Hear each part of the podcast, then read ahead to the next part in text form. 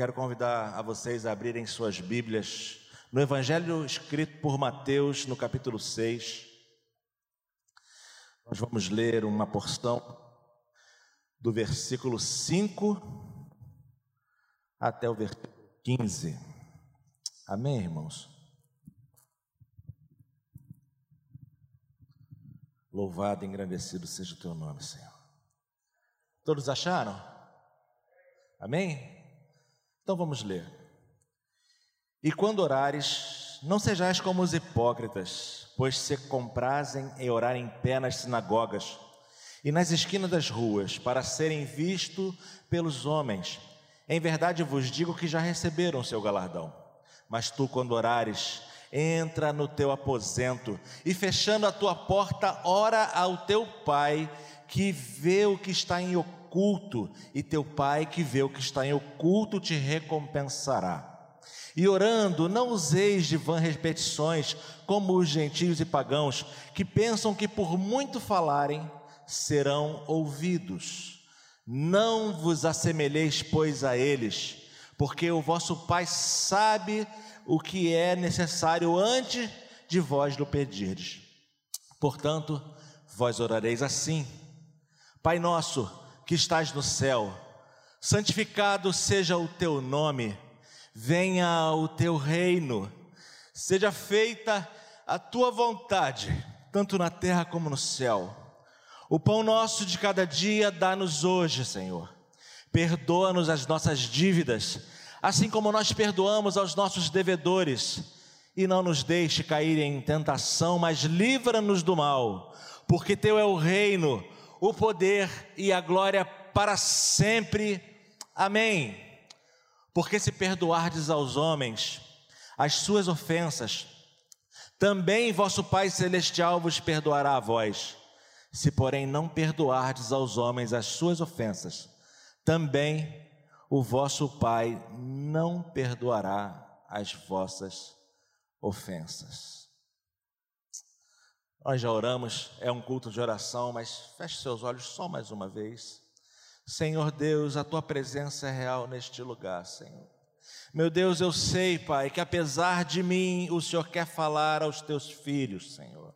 Portanto, usa-me, Pai, com ousadia, com autoridade para falar a tua palavra, Pai. Como cantamos aqui, mais de ti, Senhor, e menos de mim, Pai. Nós somos totalmente carentes e dependentes de Ti, Pai, enquanto eu for pregando, Pai, em nome de Jesus Cristo, Pai. Vai curando, Senhor, libertando, fazendo os Seus milagres e maravilhas através do Teu Espírito na Tua igreja, Pai. Que os cegos vejam, os surdos ouçam, Pai. Meu Deus, em nome de Jesus Cristo, Pai, nós te agradecemos, Pai. Amém e amém.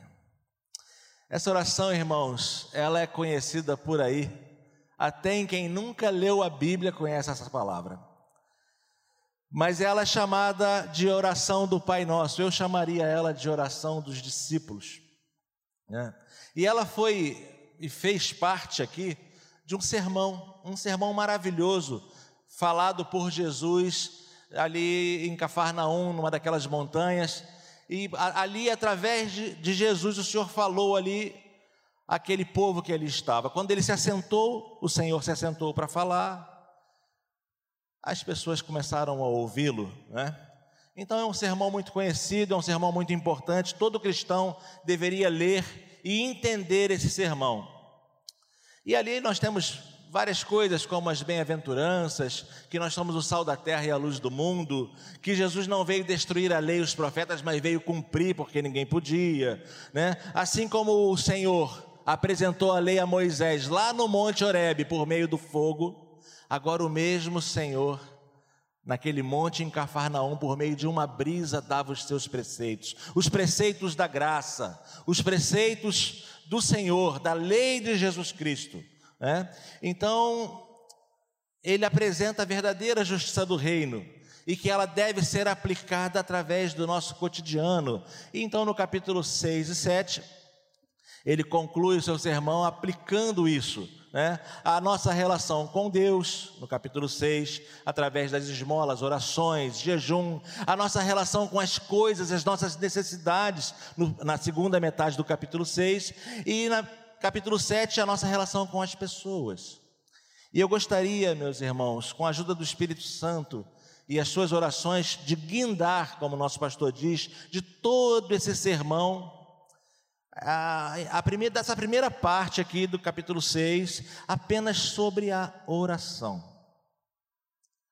É, nós queremos guindar aqui sobre essa questão da oração.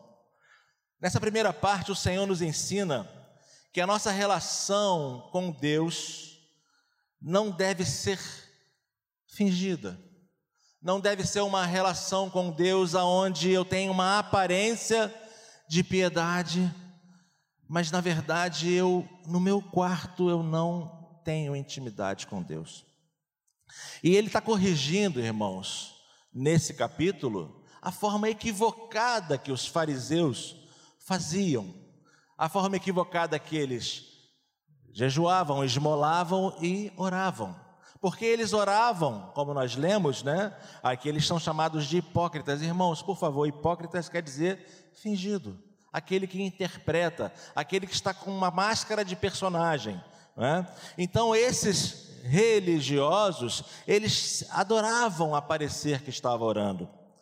É? Então, na verdade, a justiça dos, dos fariseus era falha. E Jesus está corrigindo ali essa relação de oração. Os fariseus usavam de hipocrisia, falando em pé. Nós lemos no versículo 5. Os pagãos pensavam que por muito falar e repetir, alcançariam algum favor. Mas o Senhor diz: Mas vós não deveis orar assim. Será que é o meu? Amém.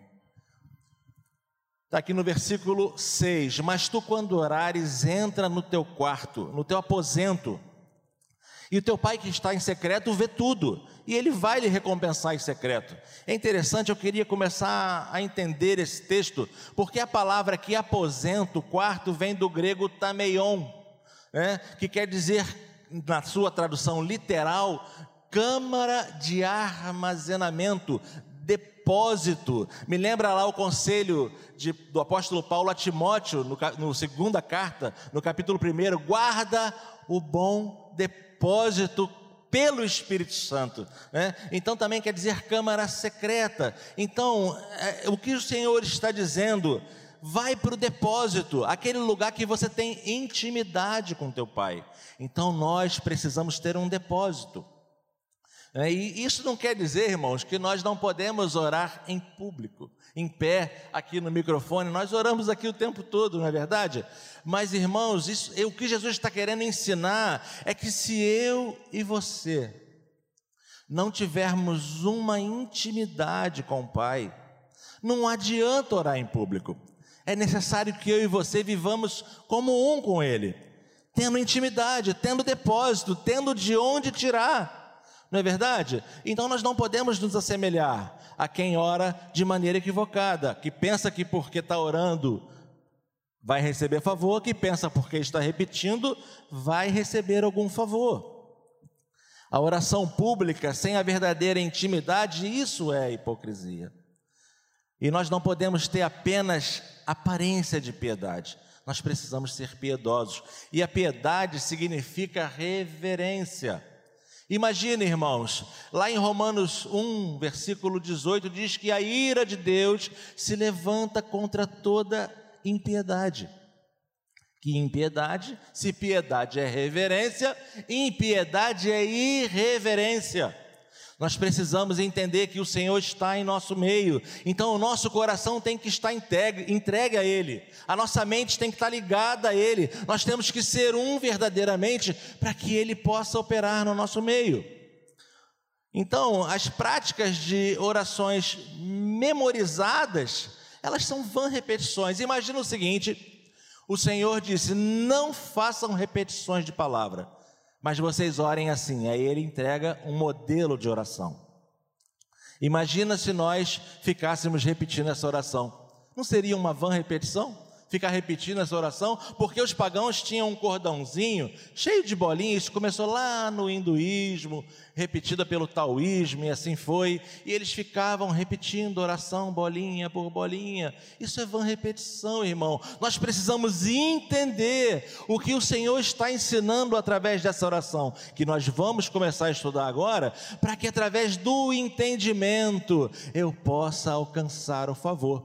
Se eu pudesse dar um tema, essa mensagem, eu diria: que oração Deus ouve? A oração que Deus ouve. Qual oração Deus ouve? Então, queridos, é, eu acredito assim: se você ficar fazendo repetições, é a mesma coisa que você ligasse uma música, ia falar CD, mas já está ultrapassado, no Spotify, né, no celular, você liga a música lá e vai lavar louça. É mais ou menos isso que nós fazemos quando nós ficamos repetindo oração sem entender o que nós estamos falando. Então, qual é a oração que Deus atende? É isso que nós pretendemos falar hoje. Né? Nós sempre falamos assim, ó, ah, eu preciso orar, nós precisamos orar de acordo com a vontade de Deus. Mas qual é a vontade de Deus? Né? Então Jesus não deu essa oração para que nós ficássemos repetindo mas ele deu essa oração para que nós entendêssemos o relacionamento que nós precisamos ter com o nosso Pai. Né?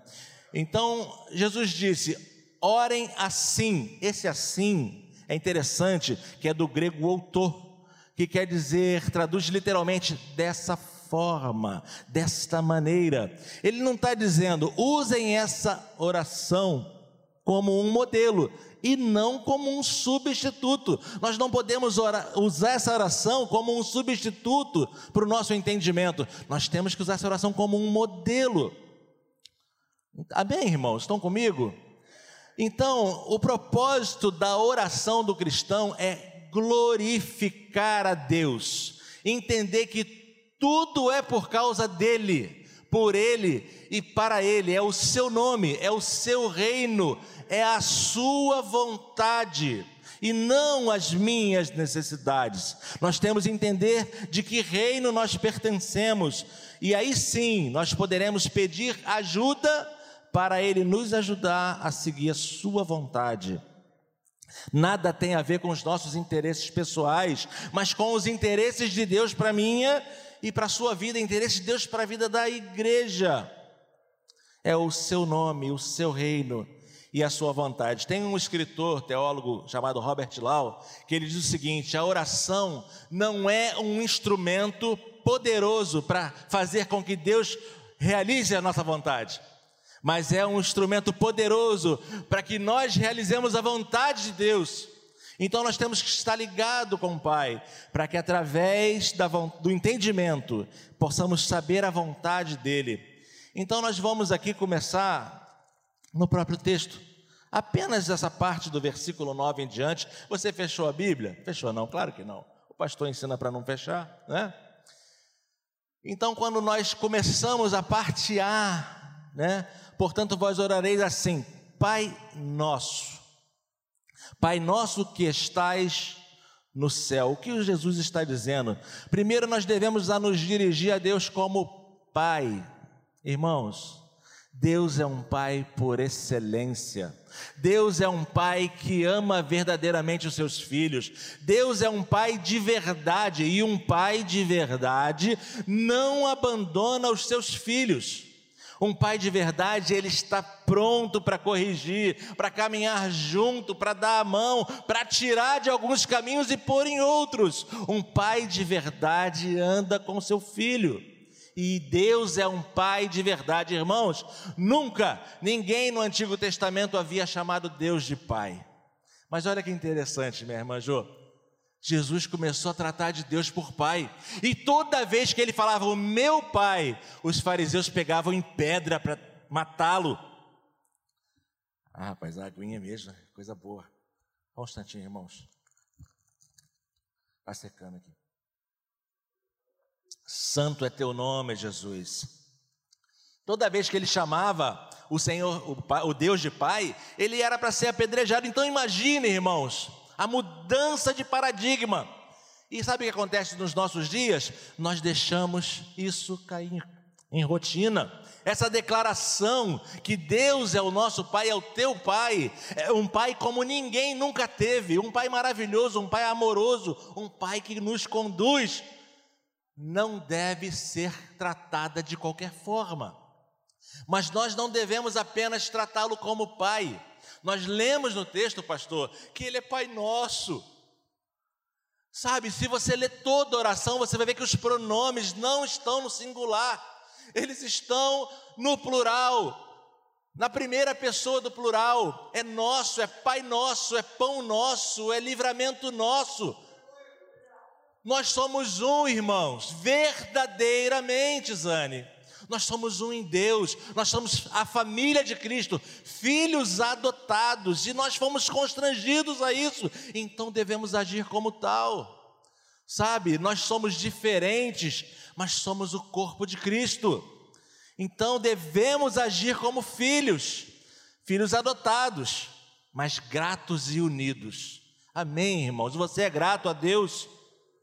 Nós somos parte da família de Deus. Mas olha que interessante, meus irmãos não é apenas Pai nosso, é Pai nosso que estás no céu. Irmãos, apesar dele andar conosco, apesar dele ser atencioso, amoroso, dele ser um pai verdadeiro, dele ser um pai aqui desse monte de filhos e de tantos outros espalhado pelo planeta, ele é pai nosso que está no céu. Então, apesar dessa intimidade, nós não podemos negligenciar sua grandeza insondável, não podemos negligenciar sua glória incomparável. Amém, irmãos? A sua santidade absoluta. Então, como eu vou andar na presença de um pai que, apesar de amoroso, que tem muitos filhos, como eu vou andar na presença dele de qualquer maneira? Jesus está ensinando isso, os fariseus não fazem assim. Mas nós não somos como os fariseus. Havia fariseus bons, tá, irmãos? É só alguns que eram hipócritas. Mas, irmãos, nós precisamos entender que Ele é santíssimo, então devemos andar em piedade. E quando você escutar essa palavra andar em piedade, entenda, é andar com reverência. Você é templo do Espírito Santo. O pastor orou para que fôssemos batizados aqui com o Espírito Santo. E línguas de fogo já podem ter sido repartidas sobre as suas cabeças. E muitos aqui já receberam essa língua de fogo. Assim como o fogo desceu lá no Monte Sinai, desceu sobre a cabeça de muitas pessoas aqui já. E de muitas pessoas de todas as eras. Isso quer dizer que nós somos o templo de Deus. Andamos diariamente com o Pai, com o Filho e com o Espírito Santo, sendo um só conosco. Como eu posso ser templo se não há reverência? Eu preciso andar em reverência. Eu tenho temor. Sabe qual era a minha oração, Li? Era: Senhor, eu sou joio. Eu não é possível que eu seja crente. Me ajuda, me ajuda no começo da, conversa, no começo da minha conversão. Eu pedi a Deus, me ajuda a ser crente. Porque eu entendia já, irmãos, que Deus é santo, santo, santo. E Ele não anda com quem não quer ter piedade. Não andarão dois juntos sem que pense igual, pastor. O pastor falou isso domingo, né? O acordo está aqui.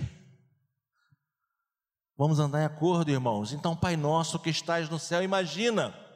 E agora, a partir daqui, a oração vai nos apresentar dois conteúdos divididos, né? As três petições em relação a Deus e as três petições em relação a nós. E as três petições em relação a Deus começam no versículo 9, parte B. Como nós lemos, né? Pai nosso que estás no céu, santificado seja o teu nome. Irmãos, Deus já é santo, independente de mim e de você. Deus é santo, santo, santo. Não dá nem para mim nem para você agregar santidade à pessoa de Deus. Então, o que que o Senhor está falando? Na verdade, nós temos que santificar o nome dele através da nossa vida. Dentro desse próprio sermão, no capítulo 5, ele diz o que? É, que os homens vejam as vossas boas obras e glorifiquem ao vosso Pai que está no céu. Então, é de acordo com a pessoa que vive com Cristo vivendo em Cristo, com piedade, santidade, é que as pessoas vão poder ver diferença em nós. Se nós formos iguais a quem nós éramos, iguais a quem nunca teve um encontro com Cristo, que diferença nós vamos fazer no reino? Lá em Filipenses capítulo 4, eu não lembro bem o versículo, ele diz: Que a vossa equidade seja conhecida diante dos homens, perto está o Senhor. Então nós temos que andar em reverência, irmãos. Então, santificado seja o teu nome. Começa a entender, irmãos, que é tudo dele, por ele, para ele. As nossas orações têm que estar voltadas para ele, adorando a ele, santificando o nome dele, para que as pessoas vejam a sua vida e a minha vida e glorifiquem o Pai. E falem: olha, o pastor Rodrigo é diferente. Sabe, eu vejo aí umas histórias estranhas, mas ele é diferente, sabe? Sabe, as pessoas, essas pessoas que estão aqui na Maranata são diferentes. A Margarete é diferente. Eu preciso ser como a Margarete, sabe? Eu preciso ser como o Ângelo. Irmãos, é assim que funciona. As pessoas têm que ver o nosso bom testemunho, têm que ver a nossa vida. Santificado seja o teu nome. É tudo por dele, por ele, para ele. É o seu nome, é o seu reino. Venha a nós o seu reino, irmãos. Devemos priorizar o reino de Deus hoje e ansiar pelo reino de Deus milenar. O crente que não deseja a volta de Cristo, que tudo se consuma, ele está com algum defeito. Ah, mas eu ainda não casei, irmãos. é muito infinitamente mais maravilhoso o tempo, né? E aí, relógio não é convertido, não, hein? Irmãos, vamos andar para frente. Temos que ansiar santificar o nome do Senhor, ansiar pelo seu reino, que venha a sua vontade, a sua vontade seja feita assim na terra como no céu. Irmãos, se nós não compreendermos isso, que é esse o modelo, é ele no comando e nós na obediência, nós não vamos alcançar a fazer a oração que Deus ouve. E aí, pastor, tudo bem, aí a gente pode pedir, Pai, o pão nosso de cada dia, o livramento nosso de cada dia, o perdão nosso de cada dia. A mensagem era bem maior. Eu acho que eu calculei errado. Mas está na hora de acabar quase. Então, irmãos, imagina o seguinte: o pão nosso de cada dia é aprender a depender de Deus e confiar em Deus. O pão nosso de cada dia é semelhante ao maná do deserto, que era porção diária. Sabe, irmãos, quantas vezes no passado eu não entreguei o dízimo porque eu achei que ia faltar na minha casa? Irmãos, quantas vezes eu negligenciei a obra por causa de mim, porque eu não entendia que era por causa dele, pastor. E ali, irmãos, quando eu entendi que tudo é dele, eu não dou 10% ao Senhor, eu fico com 90% dele. Entende, irmãos? E o Senhor sustenta a minha casa, não falta nada tem que ter confiança. O relacionamento com Deus sem confiança não é relacionamento com Deus. É pão nosso de cada dia, é perdão nosso de cada dia. Como é que eu vou dizer para você que eu, eu perdoo? Por isso eu sou perdoado. Não é assim que funciona. O Senhor está te ensinando e me ensinando né, que se eu não perdoar, eu perco a minha porção da graça. A graça eu já recebi, irmãos. Mas se eu não perdoar, eu perco, eu não serei perdoado. Irmãos, e livramento nosso de cada dia? Eu quero encerrar, pastor, porque o tempo é curto e é, é importante que os irmãos tenham horário, porque ele encerra a oração com três referências, como ele começa. Porque é o teu nome, é o teu reino e a sua vontade. E agora ele termina assim, ó. No versículo 13, parte B. Porque teu é o reino e o poder e a glória para sempre. Irmãos, três princípios aqui que ele nos ensina para terminar. A Deus pertence o reino. O reino é do Senhor Jesus Cristo. Esse reino vai além da geografia, vai além do sistema solar, vai além da existência da criação. Ele é eterno. O reino é dele. O reino é de Jesus, irmãos. A ele pertence todo o poder. Todo o poder foi dado no céu e na terra. Nada lhe é impossível. Ele não só é criador, mas é sustentador de todas as coisas pelo seu poder à destra da sua mão. A Ele pertence a glória, Ele não divide com ninguém. Ele tem a glória em si, Cristo é a manifestação da glória. Toda a criação proclama a sua glória. A Ele a glória na igreja eternamente. Amém.